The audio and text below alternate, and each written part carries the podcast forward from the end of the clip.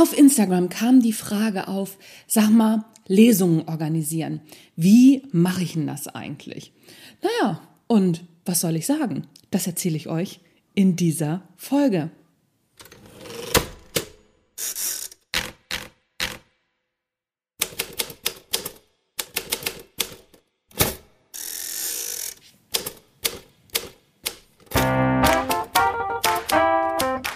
Moin zusammen und herzlich willkommen beim Erfolgreich Schreiben Podcast, dein Lieblingspodcast rund ums Schreiben.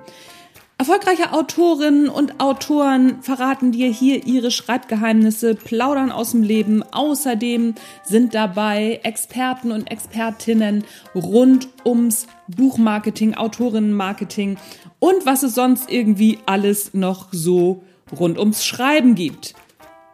Und jetzt habe ich den Faden verloren. Mein Name ist Anja Niekerken. Ich freue mich, dass du dabei bist. Auf geht die wilde Fahrt.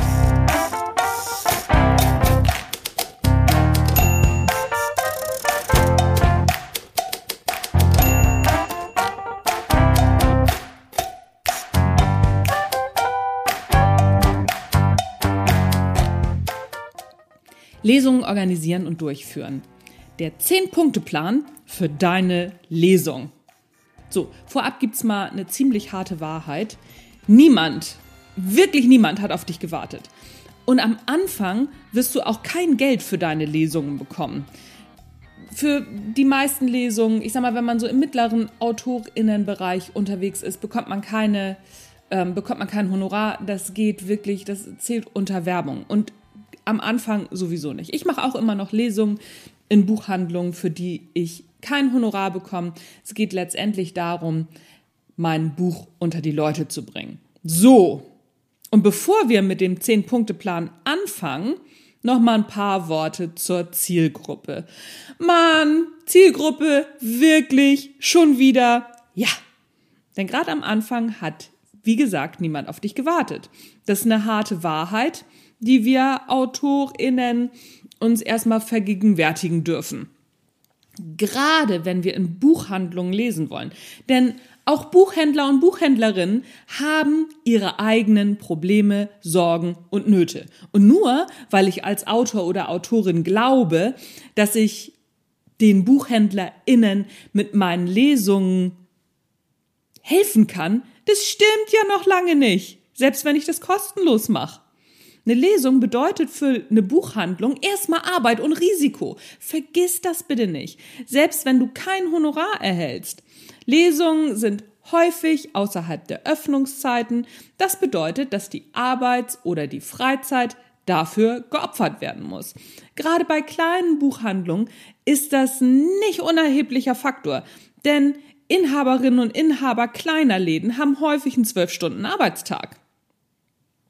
Da ist die Freude über drei bis vier weitere Stunden Arbeit jetzt nicht so besonders groß. Vor allen Dingen nicht dann, wenn du noch kein Bestseller-Autor, keine Bestseller-Autorin bist, die jetzt die Bude voll macht. Denn dann werden vielleicht danach mal zehn Bücher verkauft und dafür drei Stunden zusätzliche Arbeit für die Marge von zehn Büchern. Ich sag mal so, das nicht so der Bringer. Hab das im Kopf wenn du mit kleinen Buchhandlungen sprichst. Biete so viel Hilfe wie möglich an und sorge dafür, dass die Bude voll wird. Und damit sind wir bei dem Thema Zielgruppe bzw. Anspruchsgruppen bei Lesungen. Da hast du nämlich verschiedene Anspruchsgruppen. Zum einen die VeranstalterInnen und zum anderen natürlich deine StammleserInnen und deine möglicherweise Leserinnen und Leser in Spee. Darüber hinaus denk auch auf jeden Fall daran, immer die lokale Presse einzuladen. Da habt ihr nämlich beide was von. Veranstalterinnen und Veranstalter und du. So, also deine Ziel- und Anspruchsgruppen sind VeranstalterInnen, zum Beispiel BuchhändlerInnen, Büchereien, Theater, Hotels etc. Zweitens das Publikum und drittens die Presse. Überleg dir von Anfang an, welche Erwartungshaltungen die verschiedenen Gruppen haben. Eines haben alle drei gemeinsam. Sie schenken dir ihre Zeit. Und Zeit ist das kostbarste Gut, welches wir Menschen besitzen. Ich kann das wirklich nicht oft genug betonen. Und für diese Zeit erwarten Menschen, bewusst oder unbewusst, eine entsprechende Gegenleistung. Sie wollen ihre Zeit nicht verschwenden. Das ist ja auch nur recht und billig. Nun kannst du natürlich sagen, dass deine Inhalte keine Zeitverschwendung sind. Das ist aber die Grundvoraussetzung, das ist die Basis. Dazu kommen dann die jeweiligen Sorgen und Nöte, eventuell Probleme deiner Anspruchsgruppen, die auch erfüllt werden wollen. Über Buchhandlung haben wir ja jetzt schon gesprochen und im Bereich Pressearbeit ist das ähnlich. Aber was ist mit deinem Publikum? Was sucht das? Sucht Zerstreuung, Unterhaltung, neue Informationen, Denkanstöße und vor allem eine gute Zeit. Wenn du das und den Zehn-Punkte-Plan bei deiner Planung berücksichtigst, dann kann eigentlich nichts mehr schiefgehen. So, und jetzt gehen wir mal in den Zehn-Punkte-Plan rein. Aber vorher noch ein kleiner Hinweis.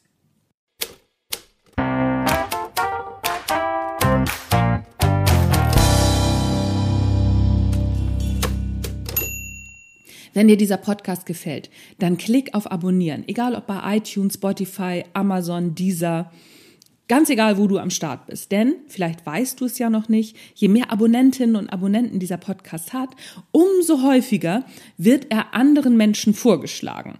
Und ich kann mich mit etwas Glück über neue Zuhörerinnen und Zuhörer freuen. Abgesehen davon ist die Zuhörerzahl natürlich auch ein Indikator für meine Interviewgäste und Gästinnen. Denn wenn ich sagen kann, Mensch, so und so viele Abonnenten und Abonnentinnen hat dieser Podcast, dann kommen auch immer interessantere Gäste und Gästinnen in diesen Podcast. That's it, folks and friends. Und jetzt gehen wir mal in den 10-Punkte-Plan für deine Lesung. Erstens, Location. Buchhandlungen sind natürlich immer die erste Wahl. Und genauso wie öffentliche Bibliotheken, Literaturcafés, Schulen oder andere öffentliche Räume. So, jetzt ist mein Kater hier ähm, mit am Start. Wenn ihr es mounzen hört, dann ist das völlig normal. Den kann ich jetzt gerade mal nicht rausschmeißen. So. Und andere öffentliche Räume und kulturelle Ausrichter. Das sind so die, oder das ist so die erste Wahl an Locations. Gerade am Anfang bieten sich solche Locations nämlich an, denn die sind auch oft an unbekannten regionalen AutorInnen interessiert. Außerdem haben solche Einrichtungen oft nur begrenzte Budgets und sind froh über jede Veranstaltung, die eben nicht so viel Geld kostet. Was du natürlich auch machen kannst, ist dir kreative Locations überlegen. Das heißt, guck mal, wenn du zum Beispiel, sagen wir mal, irgendwas, richtig, wenn du, genau, machen wir es so, wenn du Horrorgeschichten schreibst, dann versuch doch mal im Krematorium zu lesen. Oder wenn du Krimis schreibst, wie wär's denn in einem alten Seziersaal? Irgendwie sowas. Also so dir fallen bestimmt tolle Sachen ein. Da musst du mal ein bisschen recherchieren und da kann man tolle Sachen auf die Beine stellen, weil ganz oft sind solche Locations an so etwas interessiert. Ich habe zum Beispiel mal einen Vortrag in einer Kirche gehalten, also auch noch in einer aktiven Kirche. Und der Pastor war einfach sehr aufgeschlossen für neue mh, mm, Veranstaltungen, um wieder andere Leute in die Kirche zu bekommen. Das ist zum Beispiel auch eine Möglichkeit. So, egal welche Idee du für deine Location hast, verwirf sie nicht schon in deinem Kopf, so nach dem Motto, oh, das wird eh nix. Immer erstmal anfragen. Du wirst dich wundern, wer alles Lust auf Lesungen hat, vor allem, wenn du am Anfang kein Honorar nimmst. Nochmal ein Tipp. Eine ungewöhnliche Location, die zu deinem Buch passt, ist auch für die Lokalpresse wieder interessanter als eine normale Buchhandlung. Also mach dir da ruhig mal einen Kopf drüber und sei nicht enttäuscht, wenn es nicht gleich funktioniert. Irgendwann funktioniert es mal. Immer versuchen, ganz wichtig. Zweitens, Kooperation mit anderen KünstlerInnen, ExpertInnen. Wenn du schon mal dabei bist, warum nicht andere lokale KünstlerInnen mit ins Boot holen? Vielleicht hast du sogar welche im Bekanntenkreis. Lesungen mit Musik gehen beispielsweise immer. Oder vielleicht kennst du Poetry SlammerInnen, die dein Programm bereichern könnten. Auch hier sind deiner Kreativität wieder keine Grenzen gesetzt. Gern natürlich immer passend zum Thema. Es können ja auch ExpertInnen sein. Keine Ahnung. Ich gehe nochmal auf den Krimi. Wenn du Krimis schreibst, vielleicht kannst du ja einen kleinen Mini-Kurzvortrag von einem Forensiker, einer Forensikerin, die auf sowas Lust hat, mit dazu nehmen. Wie gesagt, Kreativität, leb sie aus. Drittens, Ansprache von Buchhandlungen. Denk dran, BuchhändlerInnen sehen täglich Dutzende von Neuankündigungen. Zusätzlich statten sämtliche VertreterInnen der großen Verlage ihnen Besuche ab. Wenn du dann mit stolz geschwellter Brust generös eine Lesung anbietest, dann kommt das gegebenenfalls nicht so gut an. Fun Fact ist mir tatsächlich genauso passiert. Mit meinem ersten Buch im Verlag. Seitdem denkt die örtliche Buchhändlerin, ich wäre eine ziemlich großspurige Kuh. Okay, manchmal hat sie da auch ein bisschen recht, manchmal aber auch nicht. Also, versetzt sich in die Lage der BuchhändlerInnen, denn für sie bedeutet so eine Lesung zunächst einfach mal nur Arbeit. Bietet darum maximale Arbeitsentlastung, Werbung, Pressearbeit etc. gleich mit an. Und vor allem bring auch dein Buch mit. Das wird so oft vergessen. Schließlich haben Buchhandlungen ja Bücher, aber nicht zwingend deins. Mach es den BuchhändlerInnen so leicht wie möglich. Und bring dein Buch mit, meine ich natürlich, wenn du dahin latscht und erzählst, okay, lass uns mal eine Lesung veranstalten. Übrigens, oft werden auch saisonale Lesungen oder thematische Lesungen mit mehreren AutorInnen in Buchhandlungen angeboten. Finde das mal im Voraus raus und biete dich hierfür an. Vielleicht kannst du sowas auch insgesamt deiner Buchhandlung anbieten. Sprich, du kennst irgendwie noch zwei, drei weitere AutorInnen. Ja, und dann Attacke los. Alle zusammen dahin. Die Lesung. Viertens. Es gibt solche und solche Lesungen. Beispielsweise gibt es Lesungen, bei denen die AutorInnen kurz vorgestellt werden, kurz etwas zu sich und ihrem Buch sagen und dann tatsächlich nur vorlesen. Am Schluss gibt's eine Fragerunde und dann wird signiert und fertig ist die Laube. Das ist eher so eine traditionelle Form der Lesung. Viele Ratgeber empfehlen das tatsächlich auch so. Aber die neueren Formen der Lesung haben einen kürzeren Leseteil und sie haben noch eine Art Vortragsteil dabei. Hier werden in der Regel so rund um die Leseteile Geschichten erzählt, wie man darauf gekommen ist oder Hintergrundinformationen, die eben nicht im Buch stehen. Und dann gibt's die Leseshows beziehungsweise Lesevorträge. Hier handelt es sich im Grunde um eine unterhaltsame Form der Vorträge rund ums Buch beziehungsweise Buchthema. Der Tenor ist, lesen könnt ihr ja selber, ich unterhalte beziehungsweise informiere euch. Auch das ist möglich und auch ziemlich beliebt. Grundsätzlich kommt es hier natürlich auf das Publikum an. In Buchhandlungen wirst du eher ein Publikum finden, welches eine klassische Lesung erwartet. In ungewöhnlichen Locations ist das Publikum eher enttäuscht, wenn nur gelesen wird. Kleiner Trick, sei auf alles vorbereitet und frag zu Beginn einfach das Publikum. Okay, das ist am Anfang der Lesungskarriere vielleicht ein bisschen viel, aber wir wachsen ja mit unseren Aufnahmen. Aufnahmen, genau. Aufgaben, wollte ich sagen. Podcast wächst auch mit den Aufnahmen. Fünftens, der Ablauf. Das kommt drauf an. Wie eben schon beschrieben, hängt es eben davon ab, welche Leseform du wählst. Wichtig, sprich das mit deinen GastgeberInnen vorher ab. Und wenn du selbst einen Raum gemietet hast und keine klassische Gastgeberin weit und breit vorhanden ist, dann bitte eine Freundin oder einen Freund, dich vorher anzukündigen. Das kann helfen. Muss aber auch nicht sein. Das liegt ganz bei dir. Mach dir auf jeden Fall vorher einen Ablaufplan, damit du ungefähr weißt, wie du durch die Lesung gehen willst. Markiere auch alle Buchseiten entsprechend, kleiner Tipp, schreib dir mit Bleistift die Geschichten an den Rand, die du dazu erzählen willst. Und probe den Ablauf mit Stoppuhr ein paar Mal zu Hause. Wenn möglich auch einmal mit Publikum. Eine Person reicht ja. So weißt du, wie lange du für was brauchst.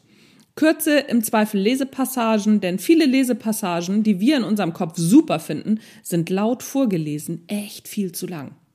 Insgesamt kannst du für deinen Part mit einer Stunde rechnen. Plane auch zwei kurze Zugaben mit ein. Kann ja sein, dass das Publikum super begeistert ist. Danach kannst du eine halbe Stunde für die Fragerunde einplanen. Sechstens. Die tatsächliche Lesung. Wichtig. Nimm die besten Stellen aus deinem Buch. Hä? Ich soll das Beste vorwegnehmen? Ja, denn du willst deine ZuhörerInnen begeistern. Natürlich sollst du beim Krimi nicht verraten, wer es jetzt tatsächlich war. Hier bist du mit dem Cliffhanger am Schluss ganz weit vorn. Mach dir bei der Auswahl deiner Texte klar, worum es bei einer Lesung geht und warum dein Publikum gekommen ist. Dir geht es darum, dass du bekannt wirst und dein Buch verkauft wird. Dein Publikum will einen unterhaltsamen oder lehrreichen Abend. Der mit etwas Glück anwesenden Lokalpresse geht es um eine gute Geschichte, die Entdeckung eines neuen lokalen Talents beispielsweise. Und der Buchhandlung um Kundenbindung bzw. Umsatz. Gestalte deine Lesung entsprechend und such deine Texte auch danach aus. Mach dir nicht zu viel Kopf darum, habe es einfach im Hinterkopf. Und nochmal, übe vorher. Auch das laute Vorlesen. Am besten nimmst du dich mit der Handykamera auf das ist am Anfang zwar ziemlich unangenehm, aber wenn du es schaffst, die ganze Kritik an dir mal wegzulassen und zu schauen, was du an deiner Lesung für dein Publikum verbessern kannst, dann bist du auf einem ganz guten Weg. Denk auch dran, jemanden für Foto- und Videoaufnahmen mitzunehmen. Im Zweifel einfach irgendwo ein Stativ aufstellen und die Handykamera laufen lassen. Bitte das Publikum vorher natürlich darüber aufklären, dass die Aufnahmen auch für Werbezwecke im Internet genutzt werden. Dann stellst du die Kamera am besten so auf, dass dein Publikum während der Lesung nur von hinten zu sehen ist. Dann hast du in der Regel auch keine Probleme. Siebtens, kenne die Örtlichkeiten. Und damit meine ich nicht das stille Örtchen. Ich meine den Lesungsraum. Wie groß ist der Lesungsraum und wie viel Publikum ist geplant? Kleiner Tipp, Plane am Anfang lieber mit kleinen Räumen, die voll werden, als mit großen Räumen, die leer bleiben. Warum? Weil leere Räume, abseits von Corona, unangenehm auf Menschen wirken. Darüber hinaus haben leere Räume oft eine fiese Akustik. Schau dir vorher auf jeden Fall den Raum an und das nicht erst eine Stunde vor der Lesung. Ich meine wirklich ein paar Tage vorher, wenn möglich.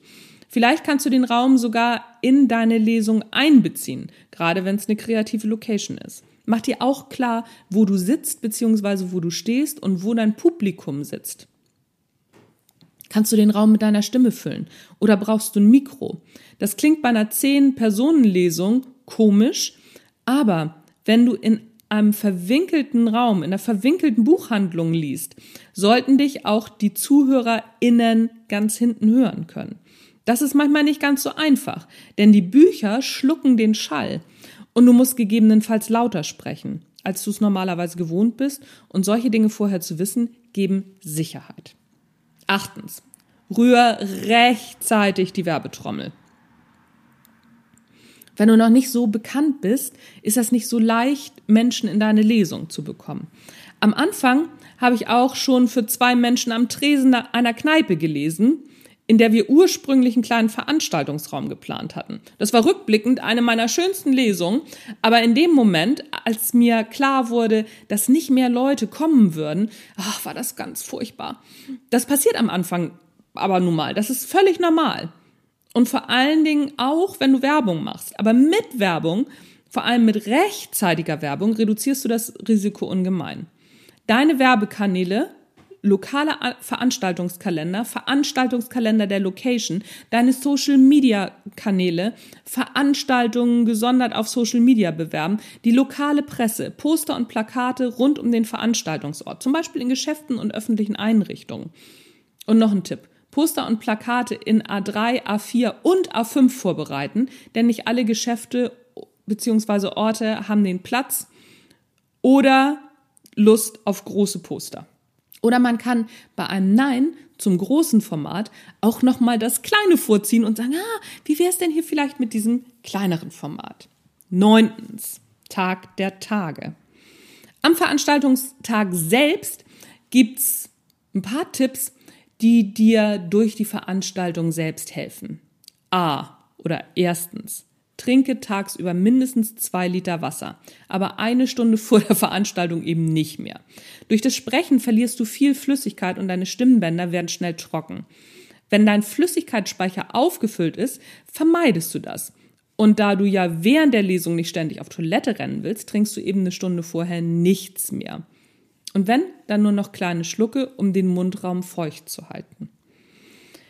B. Sei mindestens eine Stunde vorher vor Ort. So kannst du dich an den Raum gewöhnen. Außerdem ist es für die Nerven besser zu sehen, wie der Raum sich langsam füllt, als von 0 auf 100 in einen vollen Raum zu müssen. So ist es zumindest bei mir. Probier das für dich einmal aus, ob es bei dir auch so ist oder ob du eher der Typ bist, der in einen vollen Raum geht und dem es dann besser geht. Das einfach auch mal ausprobieren. Denk an das Wasserglas auf deinem Tisch und die dazugehörige Wasserflasche. Nimm stilles Wasser, denn Kohlensäure greift die Stimmbänder an. Entspann dich, das ist D. Die Leute, die zu deiner Lesung kommen, kommen nicht, weil sie dir die Schuhe ausziehen wollen. Die kommen, um einen schönen Abend mit dir zu verbringen. Sei auch nicht beleidigt, wenn mal jemand einschläft. Das liegt nicht an dir, sondern am anstrengenden Tag. Am besten legst du dir hierfür schon mal eine nette kleine Geschichte zurecht, denn die Erfahrung zeigt, es schläft immer mal wieder jemand ein.